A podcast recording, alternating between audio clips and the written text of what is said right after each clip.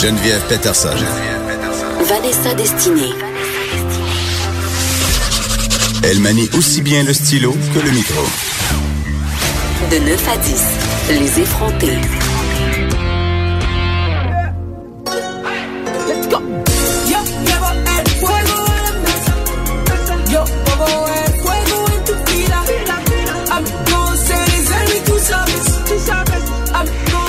Alors, ce qu'on entend, c'est un extrait de l'album Irréversible de Sarah May. Ça s'appelle Fuego.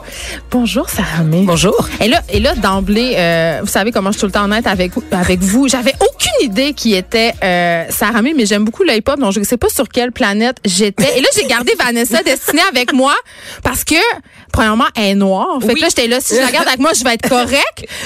Elle ne sera pas victime d'une J'étais là, si elle est noire, elle connaît forcément le hip-hop. On est cousines. C'est ça. Mais vous venez du même pays, c'est ça? oui, absolument. Le Bénin où euh, des gens, des PDG du Salon du Livre de Québec vont faire des tours plusieurs fois par année. C'est ça. C'est pas vrai. à- C'est pas vrai. non. Euh, donc, on niaise, mais on est super euh, contente de t'avoir avec nous ce matin, euh, Sarah parce que t'as explosé. Ça fait plusieurs années que tu étais Mm-hmm. poignée dans cette étiquette un peu de marde de la relève. Combien de temps on est dans relève en musique? Comme 20 ans? Euh, ouais, la relève, euh, c'est long. Aldo Euh, c'est un long euh, processus. Euh, mais écoute, je pense que c'est déjà le rap, c'est une musique aussi un petit peu euh, plus tough euh, pour percer au niveau des radios. Mais là, on est là, ça c'est nice. Mais tu sais, pour jouer, pour avoir accès au grand public, ça prend quand même du temps.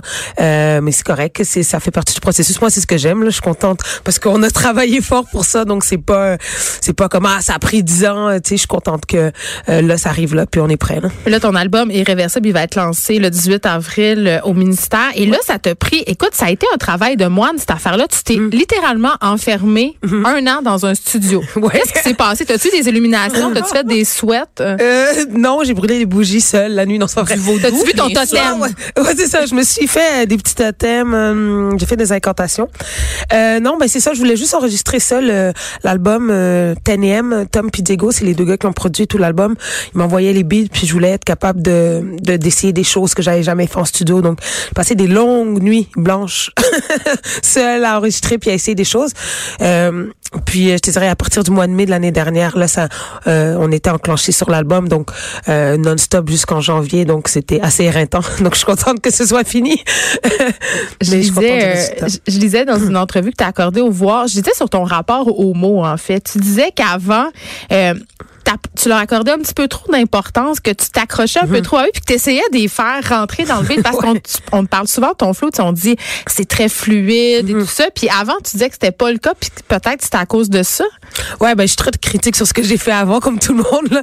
Fait que hum, c'est sûr que maintenant pour cet album-là, ce que j'ai fait, c'est que j'écoutais les chansons puis j'enregistrais directement. Donc j'avais le micro comme qu'on est en ce moment là, à côté de moi, j'avais l'ordi à côté de moi. Puis hum, je trouvais les mélodies d'abord, donc l'air du refrain, etc. Puis après les mots me venaient tranquillement à l'esprit. Donc je construisais mes phrases en enregistrant phrase par phrase. Puis là, je- c'était inversé par Ouais, rapport à c'était un peu comme du freestyle, c'est vraiment de l'improvisation, mais après je revenais sur le texte, c'est pour travailler euh, les figures de style, les métaphores, euh, travailler euh, tu vois les images cool, les punchlines comme on dit dans le rap. Donc ouais, ça s'est fait comme ça fait qu'à la fin de l'album, je connaissais aucune parole parce que je les avais pas écrites finalement. Donc j'ai dû toutes les écrire. tu dis, tu dis que c'est pas un album avec un concept. Tu dis j'avais des choses urgentes à dire. C'est quoi ces choses-là? ben que probablement que j'écoute plus personne. je suis devenue euh, ben plus personne, c'est pas vrai. J'écoute ceux que, euh, que je dois écouter. Euh, tu sais la euh, ma garde rapprochée, le- mon cercle rétréci, c'est vraiment ça. Euh, tu sais, je travaillais en France beaucoup, je me suis promenée. Euh, ça a été un long processus, puis on a toujours été indépendants. Donc on produisait nos albums, nos clips, la pochette, tout, tout, tout. Donc c'est des longues années de travail, puis souvent on veut, on a des grandes aspirations, puis on veut que ça aille plus vite, puis on veut euh, percer plus vite, mais c'est pas forcément la bonne chose. Euh, donc c'est vraiment de, de, de m'écouter moi, ça a vraiment été ça. C'est un album assez actuel sur qui je suis comme femme aujourd'hui. là. On a écouté un- une pièce tantôt et c'était un peu gangsta. Euh, c'est qui tes influences au niveau du rap? Là? Si t'avais à décrire ta musique, ça s'inspire de qui? Écoute, euh, c'est c'est c'est c'est varié parce que j'ai beaucoup d'in- d'influence afro, donc euh, euh, j'écoute beaucoup ce qui est l'afro trap, euh, de la musique afro aussi euh, locale africaine plus. Euh, j'écoute de la musique latine, j'écoute du dancehall, du reggaeton, j'écoute du trap music, euh, j'écoute autant Two Chains que J Balvin. Donc euh, J'ai aucune j'écoute. idée qu'est-ce ce moment. Je comprends rien. tu, tu me comprends On pourrait mettre des sous-titres. Je connais pas ces personnes. Je connais juste Céline Dion. C'est-tu normal? Ah, euh, OK. Mais non, ah, c'est une blague. Mais, mais en termes de figure, parce qu'on sait que le. Rap il est dominé par les hommes, mais qu'il y a des figures super intéressantes. Moi, quand je pense au rap, je pense au rap des États-Unis, Lil Kim, Missy Ah oui. Elliott, Ah oui, you moi, My grandi Girl, Queen. Latifah. Ouais. C'est quoi, toi? J'ai grandi sur euh, Miss Elliott, Lauryn Hill. Euh, Lauryn Hill, vraiment, que pour moi, c'était l'image de euh, de la de la femme euh, noire qui rappe, qui fait, qui a ses choses à dire, puis qui est pas toute nue encore. Là. Euh, donc j'étais, c'était Foxy Brown, j'aimais ça. Elle était toute nue, mais j'aimais ça quand même. Elle était très bonne. Euh, et puis euh, sinon beaucoup de rap français parce que pendant mes années au secondaire, j'étais au Sénégal, donc on écoutait pas mal tout ce qui se faisait en France. Donc c'était NTM, IAM, MC Solar, euh, etc. Mais Sarah, je fais un peu de pouce sur ce que Vanessa disait. Tu sais, on parlait de Little Kim et tout ça. C'est toutes des bad girls. Puis t'es-tu un peu tanné qu'on qu'on accole à cette image-là des filles qui rappent, cette espèce de de- d'angry black woman, la panthère noire, la, la femme fâchée. Ouais. T'es-tu à bout de ça? Mais les références animales, c'est très euh, c'est très réducteur là. Ben oui. Euh, c'est féline tout ça là. C'est cette catégorie de mots là que moi je Tu le vois dans les critiques? Euh, en fait, je pas pas ça, pas dans le félin tout ça, mais je sens que Mais la euh, badass, là, la fille ouais, du ghetto, ouais. là, tu sais. euh, Parce que tu viens que- zéro du ghetto. là. Non, je viens pas du tout. On va le surligner On haut. se le dire, là? Non, mais je pense que le rap, en fait, il y a une attitude dans le rap, en fait. Euh, quand tu rappes, quand tu, la manière que t'écris, ton propos, euh, j'ai des chansons plus, euh, tu sais, par exemple, avec Tizo, Chaka Zulu, c'est plus hard, des chansons comme ça. Même Fuego, euh, avec Soulja, mais c'est l'esprit de rap, c'est l'essence. Moi, je peux pas l'expliquer, puis ça se, ça s'achète pas, tu sais. Je pense qu'il y a une espèce de, de, de, de, de- d'attitude ou de swag un peu qui va avec le rap. Euh, badass, euh, je suis pas plus badass que n'importe qui d'autre, là. Que nous, je en tout dire. cas. Ben, que toi, ça, c'est Moi aussi, quand même. pourrait être une effrontée. Ouais, je pense que ouais. Je J'ai pense que une je question, ma, euh, Sarah, Euh, mais euh. je vais pas, je veux pas partir une guerre raciale, mais au Québec, là, pour avoir une belle carrière de rappeur, faut-tu être blanc? Et homme, tu veux dire? Euh, La question qui tue. Moi, je vois des Fouki, je vois des Loud, je vois des Loud Larry et Just, je vois tous ces gars-là, Soulja aussi. Ouais. Faut-tu être un homme blanc pour réussir une carrière rap au Québec? On va le savoir dans les prochaines semaines, ma chère. euh, écoute, je sais pas. euh, regarde, ça, ça, ça dépend. c- Écoute, l'exposition, c'est sûr que quand tu regardes le tableau, t'écoutes, euh, tu regardes les émissions, tu vois le airplay. Pour l'instant, c'est ça, parce qu'il y a beaucoup de rappeurs street qui ne jouent pas, euh, qui sont euh, noirs. Euh, mais il y a aussi deux games dans le rap, c'est-à-dire ça dépend. Il y a toute une structure de l'industrie de la musique. Ben, plus commercial. là. Ben. Il y a un effet de mode aussi parce que là, le hip-hop a carrément envahi la musique pop. Il y a beaucoup Ouais. d'amalgames qui se font. Ça, ça aide? Ça, ça aide, ça facilite, c'est sûr, pour jouer à la radio commerciale, des choses comme ça, pour être à la télé, à des émissions. Euh, je pense que même dernièrement, dans ce que j'ai fait, j'aurais pas fait si le rap était pas rendu où est-ce qu'il est ici au Québec. On est un petit peu en retard, quand même, mais ça va super bien. Euh, c'est des bonnes années pour tout le monde. Tu sais, l'out fait le Centre Bell, euh, plus une supplémentaire, je veux dire, ça s'est jamais vu. Donc, euh, je pense que ça dépend de la structure, comment tu te structures, comment tu es entouré. Il y en a qui ont pas de label, qui font ça eux-mêmes, euh, qui ont pas de re- relationniste de presse, tout ça. Il faut une équipe quand même pour un certain créneau. Mais écoute, je, on verra si euh, je, on va démentir ce que tu dis. On verra. Je suis là pour l'instant. Fait qu'on verra. Parlons-en, euh, tu as abordé la question de l'équipe, la question de ton entourage qui est important, euh, qui est importante pour toi. Tu as vécu une expérience décevante en France Ouais. euh, en en- de 2014 à 2016. Tu t'es rendu là-bas, tu avais des gens qui te représentaient là-bas, puis ça s'est mal passé. Ouais, ben, ça arrive.